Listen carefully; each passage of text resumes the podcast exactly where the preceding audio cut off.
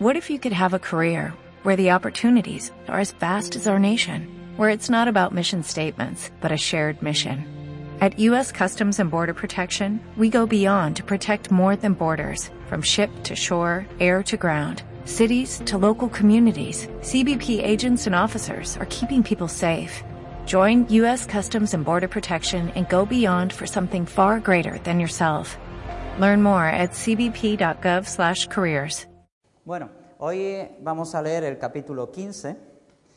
Este es un capítulo que trata un tema de la historia de la iglesia primitiva realmente muy importante, porque en este capítulo se habla de la reunión que tuvieron que tener en Jerusalén los líderes eh, de la iglesia de aquel momento por eh, algún tipo de desavenencias o de conflictos que surgieron en ese momento. Es muy interesante porque muchas veces idealizamos tanto la iglesia de Hechos, vemos cómo Dios se movía haciendo señales, prodigios, milagros, maravillas, cómo se movía de una manera extraordinaria, pero aquí tenemos el primer conflicto real que hay dentro de la iglesia y cómo esta iglesia procede a resolver este conflicto. Al igual que hicimos en las últimas semanas, lo que voy a hacer es poner el vídeo con el audio Capítulo 15. del 15. Entonces algunos que venían de Judea enseñaban a los hermanos, si no os circuncidáis conforme al rito de Moisés, no podéis ser salvos. Como Pablo y Bernabé tuviesen una discusión y contienda no pequeña con ellos, se dispuso que subiesen Pablo y Bernabé a Jerusalén y algunos otros de ellos a los apóstoles y los ancianos para tratar esta cuestión. Ellos pues, habiendo sido encaminados por la iglesia, pasaron por Fenicia y Samaria, contando la conversión de los gentiles, y causaban gran gozo a todos los hermanos. Y llegados a Jerusalén, fueron recibidos por la iglesia y los apóstoles y los ancianos, y refirieron todas las cosas que Dios había hecho con ellos. Pero algunos de la secta de los fariseos que habían creído se levantaron diciendo, es necesario circuncidarlos y mandarles que guarden la ley de Moisés. Y se reunieron los apóstoles y los ancianos para conocer de este asunto. Y después de mucha discusión, Pedro se levantó y les dijo, Varones hermanos, vosotros sabéis cómo ya hace algún tiempo que Dios escogió que los gentiles oyesen por mi boca la palabra del Evangelio y creyesen.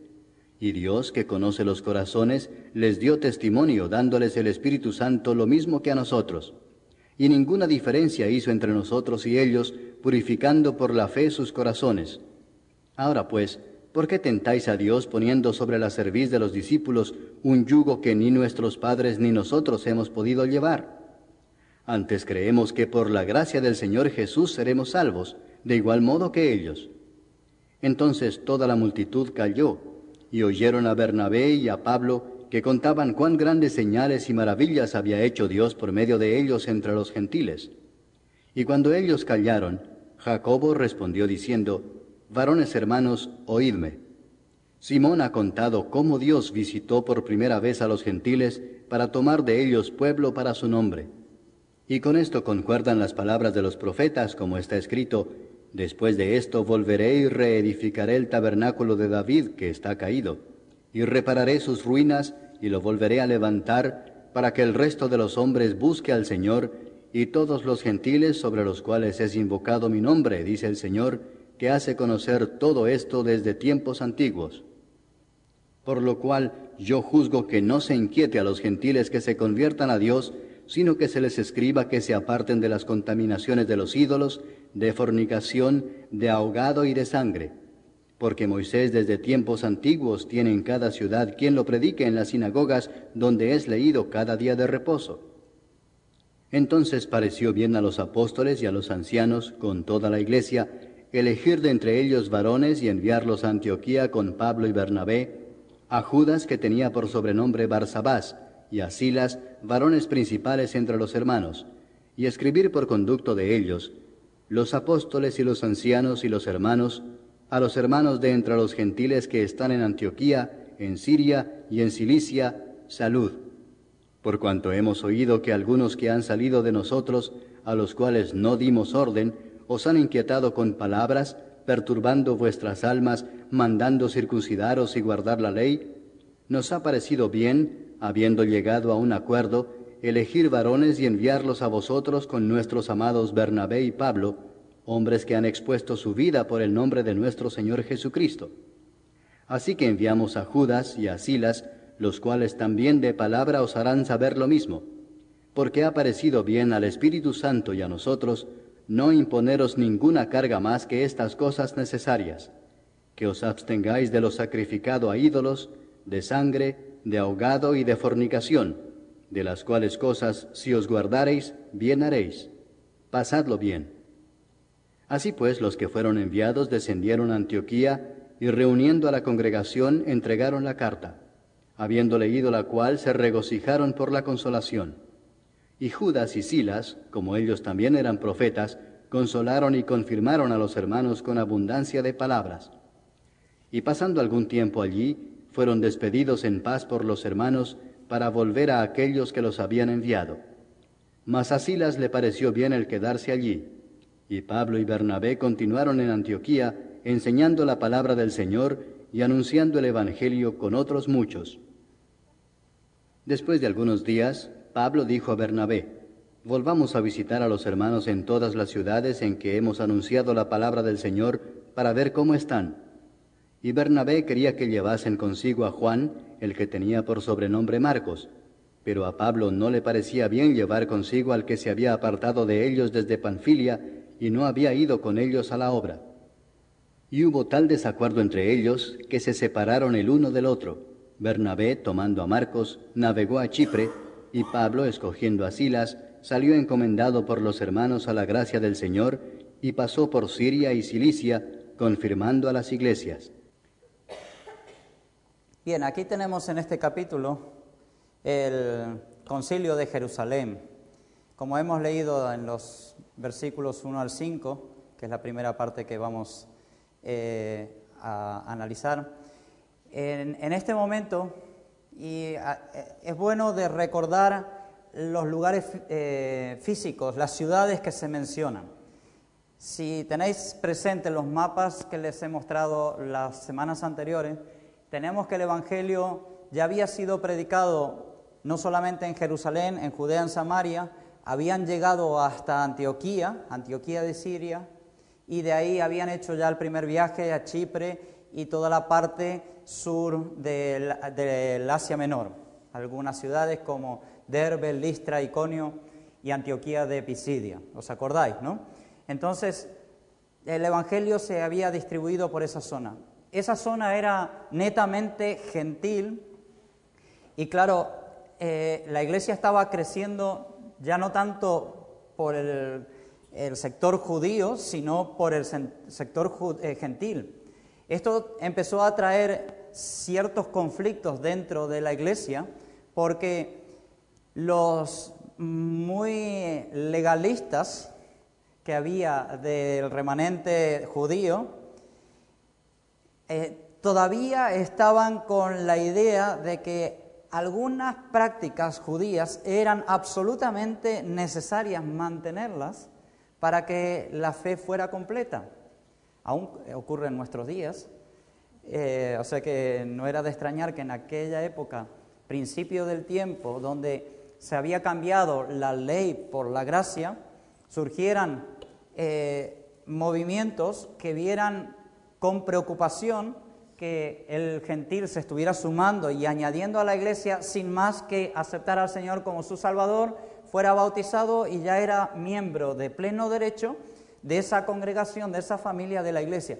Algo más tenía que haber, algo físico, pues la, que se circuncidaran, que guardaran eh, ciertas cosas. A ver, Pedro mismo sabemos que tuvo bastante dificultad para entender cuando fue enviado a predicar a Cornelio.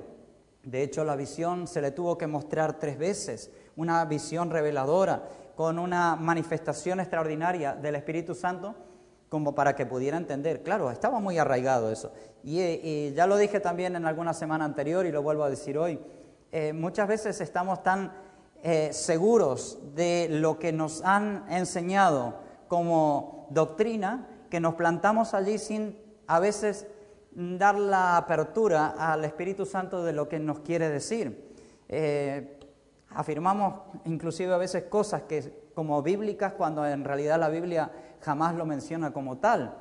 Y no estoy eh, criticando a nadie, simplemente es una realidad, somos humanos y a veces nos sentimos cómodos, cómodos en la fe que tenemos y en esa fe nos afirmamos sin a veces eh, tener ningún grado de flexibilidad en lo que hay. Y bueno, aquí está el, grupo de creyentes, sobre todo en Antioquía, donde se levantan en, una, eh, en un choque contra los gentiles que estaban siendo eh, convertidos. Por eso he puesto el concilio de Jerusalén, de que trata este capítulo, es un hito importante en la historia de la iglesia. Los dirigentes de la iglesia en Jerusalén estuvieron satisfechos con lo que Pedro había eh, eh, predicado, lo que Dios había hecho con los gentiles, en el caso de, Cornelio, y cómo los habían bautizado. La iglesia lo estaba, en general lo estaba aceptando, pero había un grupo de creyentes judíos, que su nombre no se menciona, que llegaron eh, procedentes de, de Judea, fueron a Antioquía, y ellos fueron a ese paso más, decir, es, que no puede ser que solamente aceptando al Señor, ¿no? Y comenzaron a enseñar a los gentiles que tenían que circuncidarse de acuerdo al rito de Moisés, porque si no, no podían ser salvos. Estos maestros, que más tarde serían llamados judaizantes, no negaban que aquellos gentiles tenían la salvación, que eran creyentes, bautizados en el Espíritu Santo. Eso no, lo, no era un conflicto con ellos lo que entendía es que para la salvación de la que hablaban eh, y tener la salvación futura garantizada en el cielo, era necesario cumplir con un rito, con un precepto que era la circuncisión. Eh, y ese era el, gran conflicto que surgió allí. Y bueno, eh, como esto se profundizó, como se ahondó, tuvieron que tomar cartas en el asunto. Era un movimiento eh, era un grupo de personas que querían autoproclamarse líderes dentro de la iglesia, especialmente en Antioquía, impartiendo unas normas de fe y de conducta ajena a los principios que estaban enseñando los apóstoles y los discípulos. Estaban siendo contrarios. De hecho, en, una parte de, este capítulo hemos leído, dice que nosotros no hemos dado el visto bueno. Lo dice en otras palabras, pero es así. Eh, no me acuerdo cómo dice. No hemos dado la, orden. Después los apóstoles y los ancianos se reunieron porque, claro, esto entraba a ser una preocupación, entraba a ser una discusión. Tenéis que eh, circuncidaros, que no los apóstoles no nos enseñaron esto, los maestros, los dirigentes, Bernabé y, y Pablo no estaban enseñando eso, entraban en conflicto. Entonces, los apóstoles se reunieron para estudiar este asunto. Al principio hubo mucha discusión, eh, no en el sentido de una disensión, sino más bien que hubo muchas preguntas y muchas argumentaciones para escudriñar este asunto. Quiero decir que esto estaba ocurriendo en Antioquía. Ahí estaban Pablo y Bernabé. Ellos, eh, hemos leído el desarrollo de estos versículos, han, eh, tomado la decisión de no quedarse en Antioquía, sino de bajar a Jerusalén y reunirse con los apóstoles, ahí estaba Pedro y el resto de la iglesia estaba reunido en Jerusalén, entonces hacer un concilio en, la sede central, ¿eh? en la capital, en Jerusalén, para ver cómo resolvían este tema que estaba surgiendo con mucha fuerza en Antioquía. Y lo mejor es ir a, la fuente, de donde surge todo esto, para tratar de resolver. Lo interesante del caso, no lo he puesto aquí en la, en la pantalla, pero el relato bíblico nos dice que aprovecharon el viaje y mientras iban de Antioquía camino a Jerusalén, iban visitando los distintos lugares donde se habían establecido iglesias, tanto en Judea, en Samaria, eh, afirmando la fe y mm, volviendo a predicar que el Evangelio era tanto para judíos y para gentiles. ¿Y por qué lo hicieron? Eh, es una buena pregunta. Era una tierra donde la mayoría eran judíos y eran menos los, los eh, gentiles. Entonces ellos necesitaban de que la iglesia tuviera un concepto claro de que era absolutamente para todos la salvación. Y eso lo hicieron de paso yendo a Jerusalén. Cuando llegan a Jerusalén se reúne todo el concilio y bueno, ahí empiezan, dice la, Biblia que hubo bastante discusión. Y eh, enseguida nos viene a la cabeza que cuando, cuando hay una discusión así se deben haber tirado los trastos a la cabeza. Sin embargo, el sentido de las palabras que se expresan aquí eh, nos indican de que lo que hubo es poner sobre la mesa distintas eh, ideas al respecto de lo que estaba ocurriendo. O sea, cuando habla de discusión no es que decía, es que yo creo que no es, porque tú no sé qué, no, no habla de ese sentido de discusión, sino habla de una puesta eh, sobre la mesa de este asunto de una manera clara en base a lo que la palabra de Dios ellos sabían del Antiguo Testamento, en base a la documentación y los pensamientos que ellos tenían. Hay que recordar que hasta ese momento las cartas, eh, los evangelios y las epístolas no estaban escritas, pero sí estaban orales. O sea, ellos sabían esa verdad. Pablo y todos los escritores del Nuevo Testamento no se sacaron de la chistera lo que escribieron, sino eran eh, normas, eh, preceptos, enseñanzas dadas por el mismo Señor Jesús a sus discípulos para que se predicaran. No era algo que, bueno, a ver, vamos improvisando.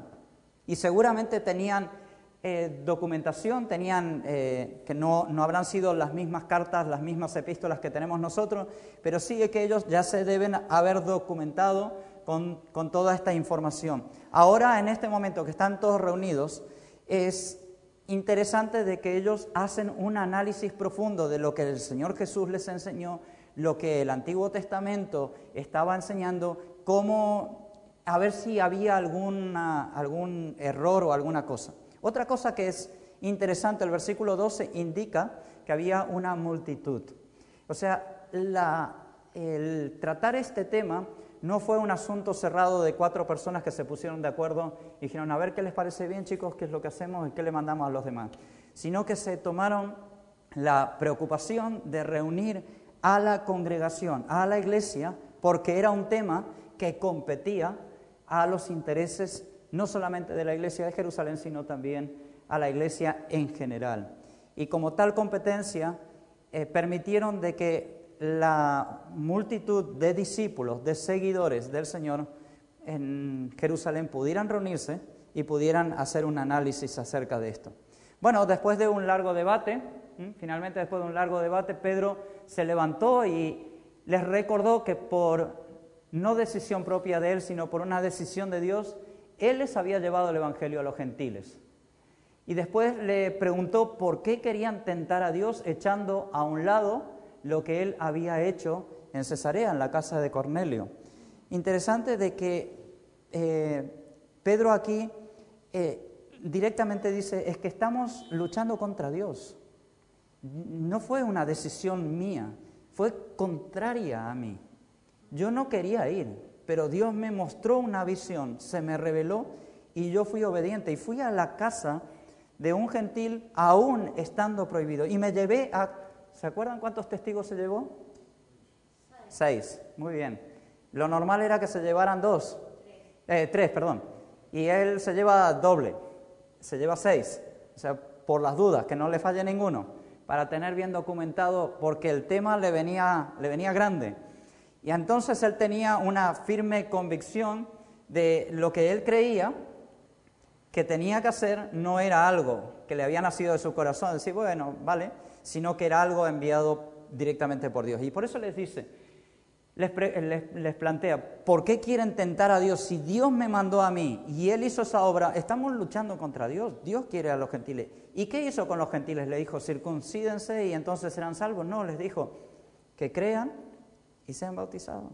Y es lo que hicieron. Y vino el derramamiento del Espíritu Santo y ellos fueron bautizados. Así que terminó declarando que por medio de la gracia del Señor Jesucristo, los discípulos judíos seguían creyendo eh, los discípulos em, judíos y gentiles seguían creyendo para seguir siendo salvos. Eh, todo esto lleva a un, un, planteamiento muy interesante, una discusión eh, profunda. Eh, tengo aquí anotada una frase que la voy a leer. Estas palabras de Pedro calmaron a la multitud que escuchó en silencio mientras Bernabé y Pablo relataban o explicaban los muchos prodigios y señales que Dios había hecho entre los gentiles a través de ellos. O sea, todo esto, esos ánimos un tanto caldeados, eh, exasperados tal vez en algún momento o preocupados por lo que estaban viviendo, vino a traer paz en ese conjunto de discípulos que estaban reunidos para resolver este tema. Sabéis que cuando hay algún conflicto que resolver, lo que trae paz es lo que está dirigido por el Espíritu Santo. ¿Mm? Luego aquí tengo como título una palabra de sabiduría, los versículos 13 al 29. Y aquí es, eh, después que Pablo y Bernabé terminaron de hablar, la multitud se quedó, en lugar de seguir discutiendo, se quedaron reflexivas, decir, pues esto sí que es para pensar. Y ahí se levanta Jacobo, que rompe el silencio y pide que lo oigan, y él hace unas declaraciones. Lo primero que llama la atención hacia lo que Pedro había dicho, o sea, él trae, refresca, dice, lo que Pedro enseñó, eh, lo que Pedro nos explicó, tiene ese valor, ¿no? Trae una, llama la atención hacia lo que Pedro había dicho. Entonces, busca unos fundamentos, y estos son unos fundamentos proféticos que están citados en Amós 9, 11 y 12. Realmente él maneja un poquito esta profecía, porque la profecía habla acerca de eh, la restauración de, por medio del Mesías. Sin embargo, él está haciendo extensiva esa palabra profética no solamente a la restauración del verdadero Israel por medio del profeta, sino la restauración de ese tiempo que estaban viviendo. Él aplica una palabra profética como una enseñanza para la vivencia de ese momento. Es extraordinario como Jacobo, por eso pone el título ahí, una palabra de sabiduría, usó de una palabra bíblica, de una profecía bíblica, con sabiduría para traer una palabra de inspiración a ese concilio en Jerusalén. Y él propone. Y aquí la Biblia usa, y Jacobo juzgó, ¿no? ¿Cómo lo tenéis? Por lo cual yo juzgo. Por lo cual yo juzgo. Está en realidad mal traducida esa palabra. En español no tendría que ser juzgar, tendría que ser proponer. La etimología de la palabra en su origen es proponer. Por eso he puesto aquí, Jacobo propuso, no juzgó, la solución a la situación. Él no juzga, él no estaba, Jacobo no estaba como cabeza, como líder del concilio de Jerusalén ni de la iglesia de Jerusalén. No lo era. Y él no tenía en su poder la autoridad para juzgar pero sí para proponer. Y Dios lo usó de una manera extraordinaria, no para determinar si esto se va a hacer así o esto se va a hacer así, porque eso en tal caso le correspondía a Pedro, o a Pablo, o a Bernabé, pero no a Jacobo, que no tenía en su poder la autoridad. Pero él juzga, o mejor dicho, él propone a la asamblea la solución a la situación. Y esa palabra de sabiduría es inspirada por el Espíritu Santo, fue que no le molestaran más a los judíos, a los gentiles, poniéndole más carga que ni ellos mismos habían podido eh, soportar.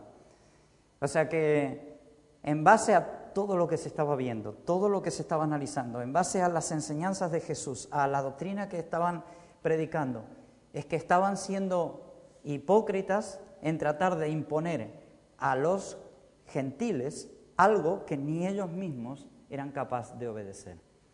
Y esta es una palabra, aunque aquí aparentemente sale como de la voluntad humana, lo veremos en unas frases más, más abajo, unos versículos más abajo, dice, nos, le pareció bien al Espíritu y a nosotros. Importante el Espíritu Santo otra vez estaba interviniendo de una manera extraordinaria en las decisiones de la iglesia. Y recordemos que era una cosa que estaba trayendo conflicto a la iglesia. Sin embargo, ellos en esa asamblea seguramente habían hecho ayuno y oración también. Y ahí eh, Jacobo propone de manera sabia cuatro cosas, y las puse en amarillo para que se quedaran bien claritas. ¿no? La primera es que se apartaran de las contaminaciones de los ídolos. La segunda, que se apartaran de fornicación. La tercera, que se abstuvieran de ahogado, o sea, que se abstuvieran de comer animales matados sin desangrar y que se abstuvieran de sangre. Esto es interesante porque, lo tengo anotado aquí, las dos primeras hablan de... A ver, ¿dónde lo tengo? Las dos primeras son cosas que tienen que ver con nuestra espiritualidad. Son cosas de carácter espiritual. El abstenerse, que se aparten de la contaminación de ídolos, recordemos que sobre todo en el Asia Menor se estaban involucrando muchas personas que habían tenido participación en cultos eh, de Diana y de todos estos dioses griegos, toda esta cultura que traía mucha, eh, mucha reverencia a los ídolos. Es más, llegaba la, eh, la devoción a esos ídolos a pasar por otra, otro camino que era el tema de eh, lo, que era sexual o lo que era de prostituirse en favor de los ídolos. Por eso las dos acepciones, las dos únicas cosas que recomiendan es que se abstuvieran de los de lo que está contaminado con los ídolos y de la fornicación que iba íntimamente relacionado con el culto hacia esos ídolos.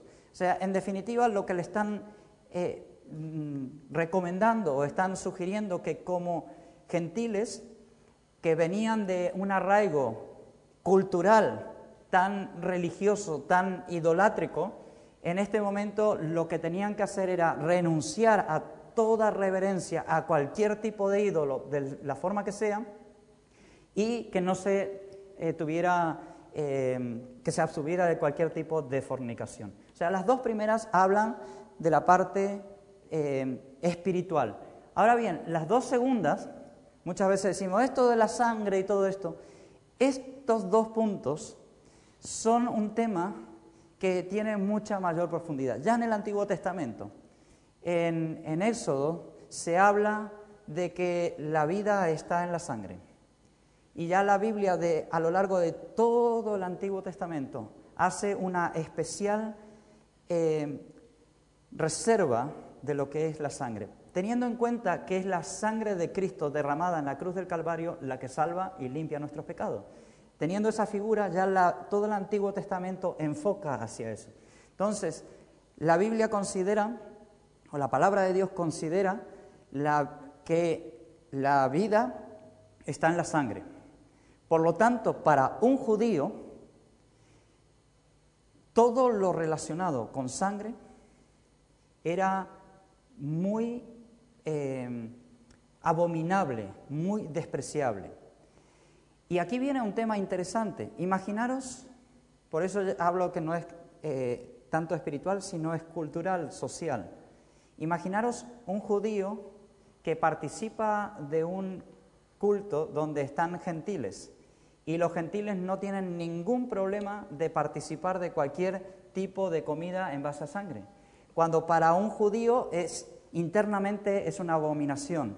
Imaginaros a Pedro sentado en la casa de Cornelio comiendo sangre. Bueno, ya tiene tela de que haya entrado a la casa de Cornelio, pero encima participar de esa mesa, tela.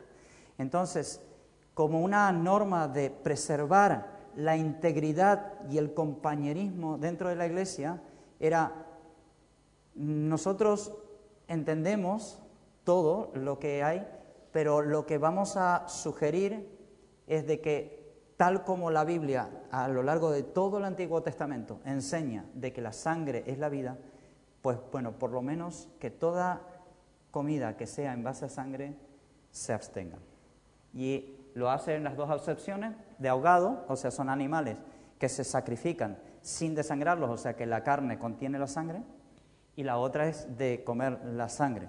Es verdad que en nuestras carnicerías se vende distintos tipos de sangre.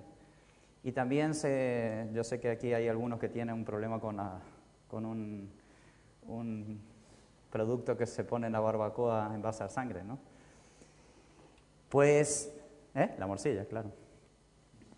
Y eh, aquí entramos en un tema conflictivo. Es verdad que en ningún momento la palabra de Dios dice que participar de esto traiga muerte, que sea pecado. No hay ninguna... Pero sí es una recomendación y algo que sería sabio y bueno hacerlo. ¿Mm? O sea, el comer sangre, si queremos ser lo más bíblico posible, pues abstengámonos de comer cualquier tipo de sangre. Lo siento por aquellos que les gustan las morcillas, pero ahí la Biblia lo dice. Fijaros qué interesante, ¿no? Por un lado estaban preservando el tema espiritual y por otro lado estaban preservando el tema social, eh, de armonía, de compañerismo dentro de, de la iglesia. Muy bien, vamos al siguiente. Sí, sí, se puede. Aquí.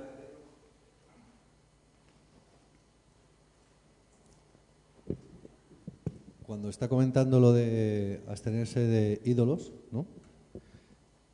¿Se está refiriendo única y exclusivamente a imágenes de dioses? No. Eh, podemos entender, porque, bueno, no sé, a lo largo del tiempo que llevo de cristiano, yo he escuchado a muchos cristianos de, ah, cuida mucho la casa, es que la tiene como un ídolo. O te gusta mucho el baloncesto, es un ídolo tuyo. ¿Eso que acaba de poner ahí en la pantalla se refiere también a eso? Se, se refiere a eso también, sí.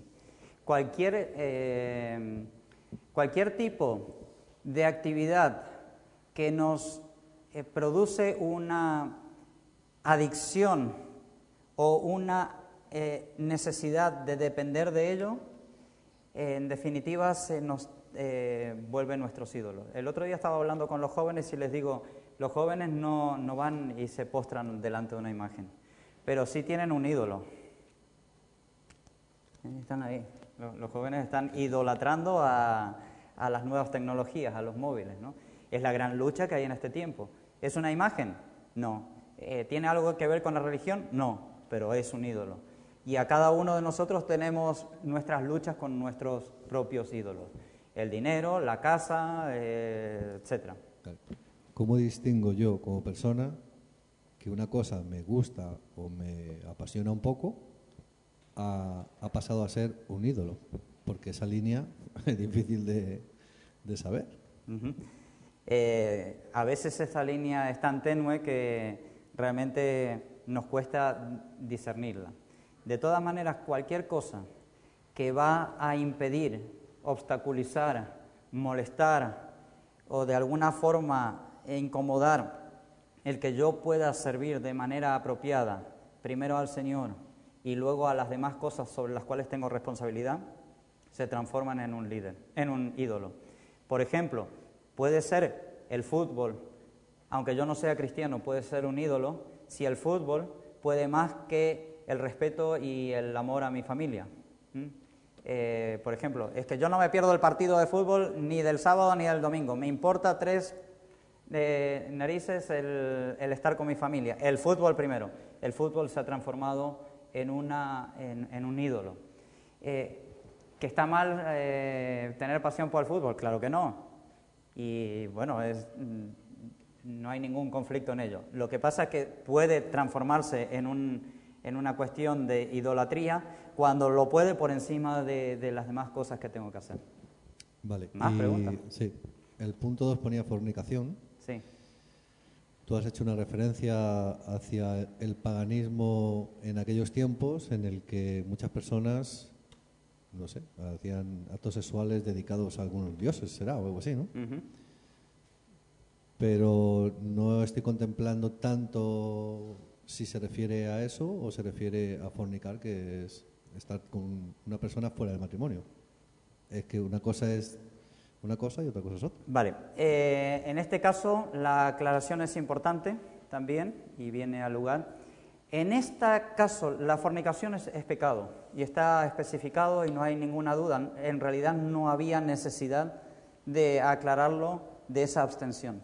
En este caso la fornicación se refiere más a la fornicación relacionada con el culto idolátrico que con la fornicación tal y cual como la conocemos, porque esa está vedada en la, Biblia, es pecado y, y está ya determinado. Aquí se trata de algo que se justificaba, aún siendo pecado se justificaba porque eh, rendía culto a alguien. Eh, tanto carnal como eh, de creencia, sí. Todo todo en un genérico de prostitución, de corromper mi cuerpo y mi mente en pro de un líder, el prostituirme detrás de un líder, sí, en todo.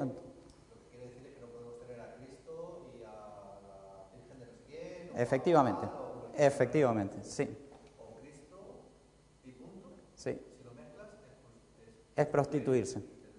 Correcto. No, no necesariamente el acto carnal, sino también eh, el, mental, sí. Bien, el siguiente paso es, eh, tomada esta decisión, resuelven de eh, hacer una, un escrito, o sea, no solamente dejarlo de manera verbal, sino hacen cartas y se toman la precaución que tanto Pablo como Bernabé, que tenían que volver a Antioquía, que es donde estaba el, centro de, la cuestión, eh, vayan y apoyados en este caso por otros dos más que los acompañan. Así que cuando Pablo y sus acompañantes llegaron y leen en Antioquía esta carta, eh, la multitud de los creyentes, eh, o sea, toda la iglesia, se alegraron mucho porque esto les trajo aliento, les trajo ánimo, porque estaban teniendo un verdadero conflicto. Estaba viendo, siendo un motivo de división de, la iglesia. Y ahora tenían documentado por personas que venían trayendo algo analizado a la luz de la dirección del Espíritu Santo y además en papel escrito, en papiros, en no sé lo que tenían allí, les llevan esa carta como para manifestarle esta decisión que se había tomado en el concilio de Jerusalén y les produce mucha alegría. Pablo está claro que había aceptado la decisión del concilio de Jerusalén y eso también le producía mucha alegría. Eh, hago un paréntesis a, esto. Si leemos los versículos, eh, creo que es el versículo 31 o 32, Dice, y Judas y Silas con ellos también eran profetas. ¿Lo habéis notado? Consolaron y confirmaron a los hermanos con abundancia de palabra. ¿Qué quiere decir esto? Que además de haber traído el mensaje del concilio en Jerusalén, de haber leído la carta, Judas y Silas, los que acompañaban, usaron del don profético y consolaron a la congregación con abundancia de palabras. ¿Qué quiere decir esto? Quiere decir que la iglesia estaba sufriendo, que la iglesia estaba necesitando una restauración, necesitaba una sanidad. Y Dios usó a estas personas y a través de su ministerio para restaurar, sanar y con abundancia de palabras eh, consolaron y confirmaron los ánimos de los creyentes. Qué maravilloso, ¿no? ¿Cuánta necesidad tenemos de que Dios desarrolle los dones, los talentos y los ministerios dentro de la iglesia? Y les puedo decir que nos vamos a empezar a sorprender en este tiempo de lo que Dios está haciendo. ¿Lo crees? Dios ya está levantando por allí algún don de sanidad. ¿Verdad?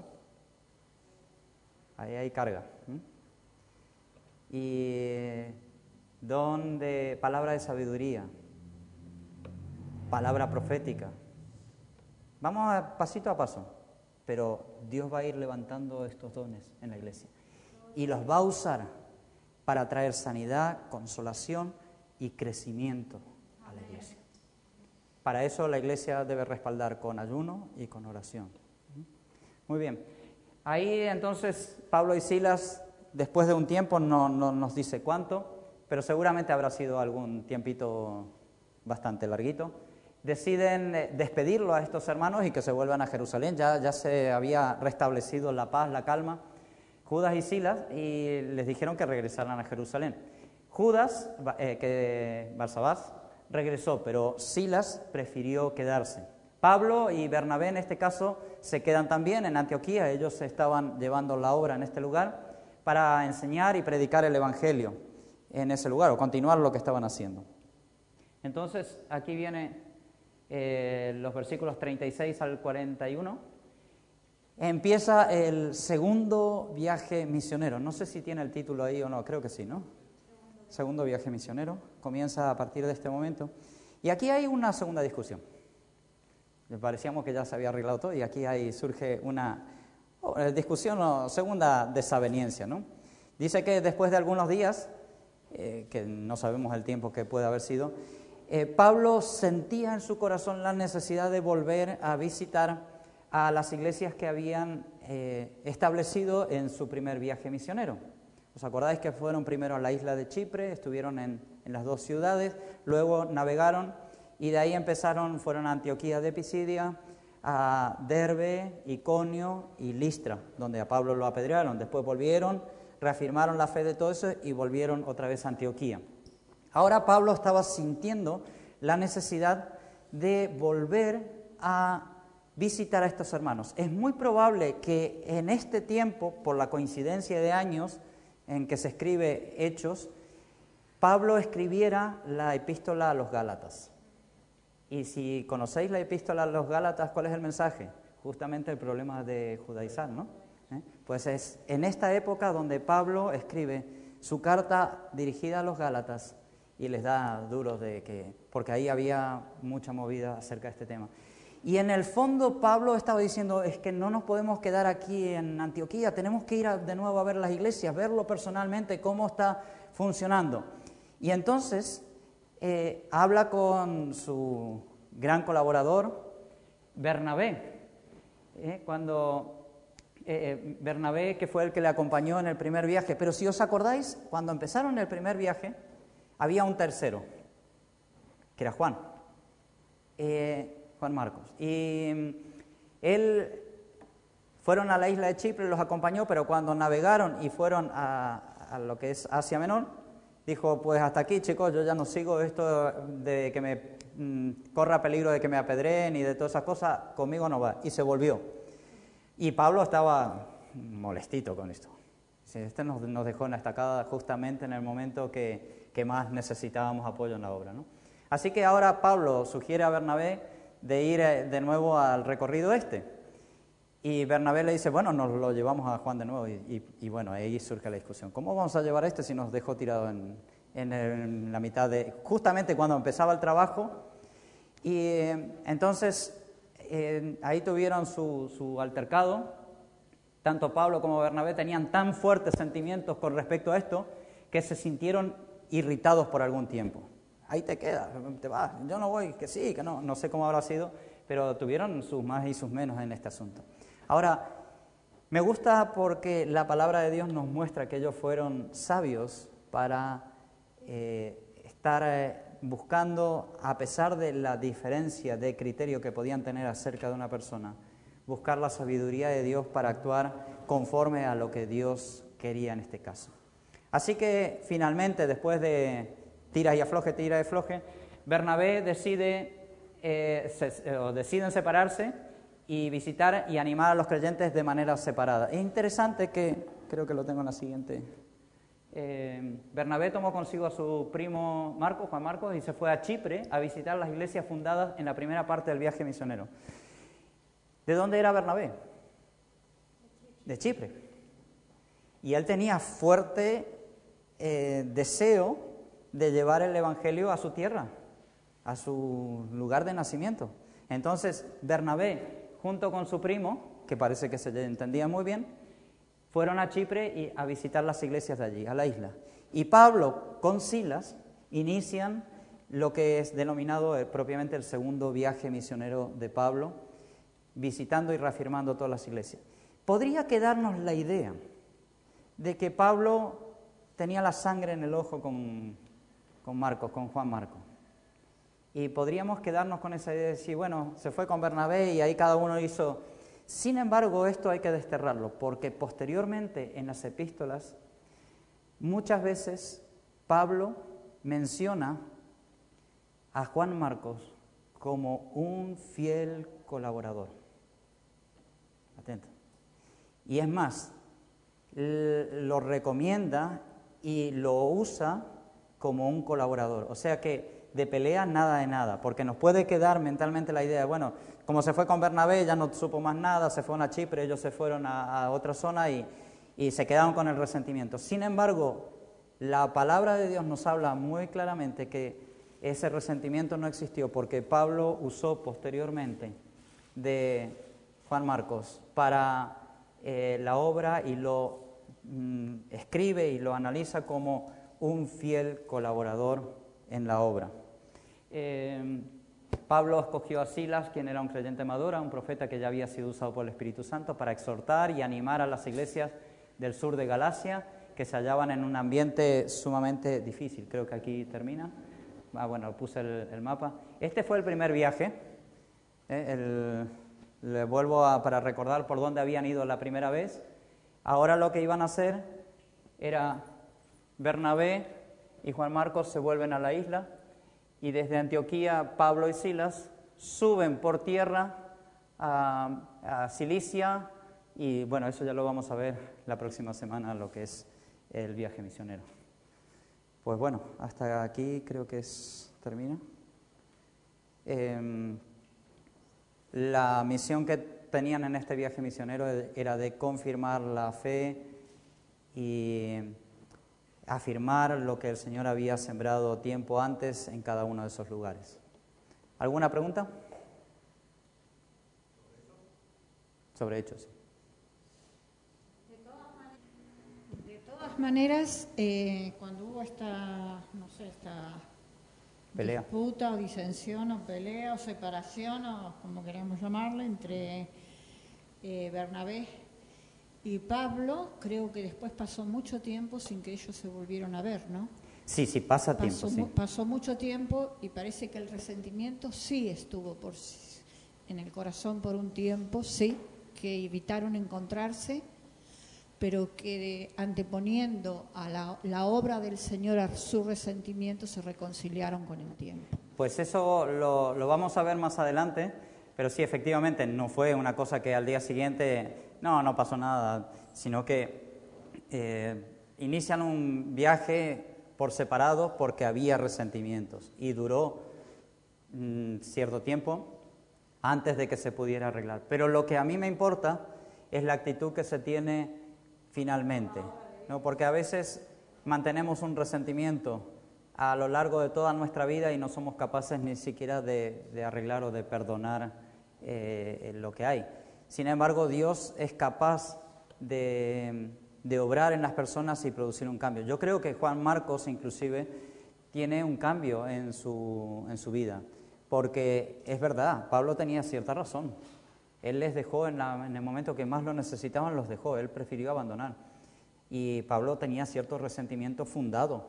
Entonces, cuando Pablo menciona de que era un fiel colaborador, eh, algún cambio tiene que haber habido en todo eso, desde luego. ¿Mm? Muy bien, sí. Desde, desde el momento que la iglesia, en, los capítulos anteriores que, vimos, creo que fue el, el 13, eh, ahí eh, toma conciencia de la necesidad misionera y es por eso que encarga la iglesia de Antioquía, encarga a Pablo y Silas a hacer un viaje misionero. Empieza ya, por eso habíamos hecho la división de la iglesia en Jerusalén, la iglesia en Judea, en Samaria y la iglesia hasta lo último de la tierra a partir del, versículo, del capítulo 13, porque la carga por evangelizar el mundo ya estaba. Evidentemente, mm, eh, a los que aman a Dios, todas las cosas les ayudan a bien y en este caso esa desaveniencia entre eh, Pablo y Bernabé les ayudó a, que sea de bendición. Sí. Pregunto. Pregunta. Es, se, considera como eh, misión o misiones el volver como Pablo hizo en la segunda vuelta o en la tercera vuelta a las iglesias? ¿O es solamente campo de misiones el no haber ido nunca a ningún sitio? Eh, claro, a ver, Eh, pri- primero, primero que, que el- Confirmar es corregir, porque también se había, hemos leído que habían introducido unos judíos las doctrinas de la circuncisión, etcétera, de cosas, y después Pablo tuvo que ir a corregir esas cosas, o bien enviando cartas o yendo a sitios. Entonces, ¿es eso misión o no es misión? Eh, eh, eh, a ver, eh, bueno, a ver, de- dejarme explicar. Sí, eh, el segundo viaje tiene un componente doble. Tiene el componente en la primera parte de reafirmar a las iglesias que ya estaban constituidas. Pero el segundo viaje no se mantuvo a esto, sino que fue muchísimo más lejos. O sea, tuvo ese segundo componente, que fue un viaje de reafirmar la fe en Antioquía, en, eh, en Iconio, en Listra y en Derbe, que eran iglesias que ya se habían formado. Pero a partir de afirmar la fe, continuaron un viaje misionero. Eh, de todas maneras, toda obra encomendada fuera del lugar donde tú estás trabajando de manera habitual, podemos considerarlo como trabajo misionero. O sea, si yo por X circunstancias de, salgo de esta iglesia y me voy un año a trabajar a, a Japón eh, para evangelizar a los japonesitos, eso es un trabajo misionero, porque salgo de, el- la, de la iglesia, aunque vaya a una iglesia que esté constituida. Claro, aunque vaya, estoy haciendo un trabajo fuera del lugar donde yo estoy asignado. Y Pablo y Silas en ese momento estaban como líderes, como responsables de la obra en Antioquía. Y ellos toman la iniciativa respaldada por la iglesia y bajo la dirección del Espíritu Santo, el primer viaje misionero de hacer este recorrido. El segundo, de afirmar la fe y alcanzar con el Evangelio aún más lejos. Son viajes evangelizadores en realidad más que... Y hay un tercero y claro. Claro, es, es que por eso, si definimos, ahora te, si definimos un viaje misionero por la característica de ir a establecer nuevas iglesias, entonces diríamos es un viaje apostólico. ¿Vale? No es un viaje puramente misionero, es un viaje apostólico. Misión es todo lo que se hace fuera del lugar donde uno está establecido de manera habitual. Sí, Andrés. Espera, espera, que está. Sí. Señor, te damos gracias por este tiempo de estudio y de poder reflexionar en tu palabra. Gracias por, eh, una vez más, por el ejemplo que nos deja esta iglesia del libro de los Hechos. Es una iglesia que realmente nos, nos resulta eh, inspiradora en cuanto al actuar que han tenido a través de distintas circunstancias, problemas, victorias, dificultades, luchas. Mm, Tú has mostrado la capacidad de ayudar y de preservar a tus hijos a lo largo del tiempo. Gracias Señor porque esto también nos enseña que aunque las cosas no siempre sean fáciles, tú respaldas a tus hijos cuando te sirven y te siguen. Gracias porque este ejemplo es inspirador para nosotros y yo te ruego también que nos animes, nos ayudes si queremos tomarnos en serio de orar y hacer ayuno como iglesia a favor de distintos temas que tenemos, que podamos hacerlo con efectividad, conforme a tu palabra y buscar, Señor, el- el- con expectativa el, el resultado que tú traerás a tu pueblo, Señor. Gracias por la manifestación de tu Espíritu, gracias por la posibilidad de estudiar este libro. En el nombre de Cristo Jesús, amén.